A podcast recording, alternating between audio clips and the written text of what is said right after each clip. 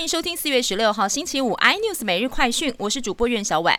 台股今天开低走高，雅股普遍走强，也带动中场信心回笼，买气转强。再加上台积电尾盘有大单敲进，加权股价指数上涨八十二点，最终收在一万七千一百五十八点，又改写历史新高纪录，成交金额来到四千两百四十四亿。花旗集团昨天晚上宣布，将出售包含台湾在内十三个消费金融业务市场。这消息引发两百八十万名的卡友恐慌。市场盛传可能由新展银行接手，新展银则表示目前不清楚相关细节，也不方便评论。如果有适当机会，会保持开放的态度。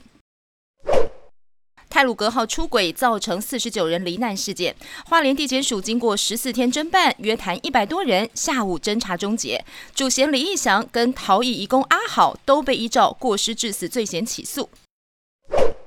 民进党立委王定宇深陷租屋同居风暴之后，今天传出他在台南的两处服务处都遭到泼漆，警方已经锁定犯案车辆，研判应该是同一个人所为，而至于犯案动机还有待厘清。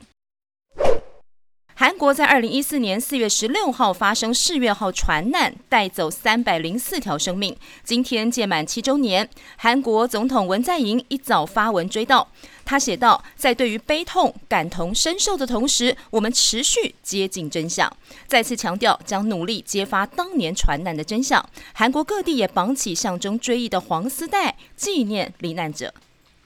更多新闻内容，请锁定有线电视八十八 MOD 五零四 iNews 最正晚报，或上 YouTube 搜寻三立 iNews。感谢台湾最大 Podcast 公司声浪技术支持。您也可以在 Google、Apple、Spotify、KKBox 收听最新 iNews 每日快讯。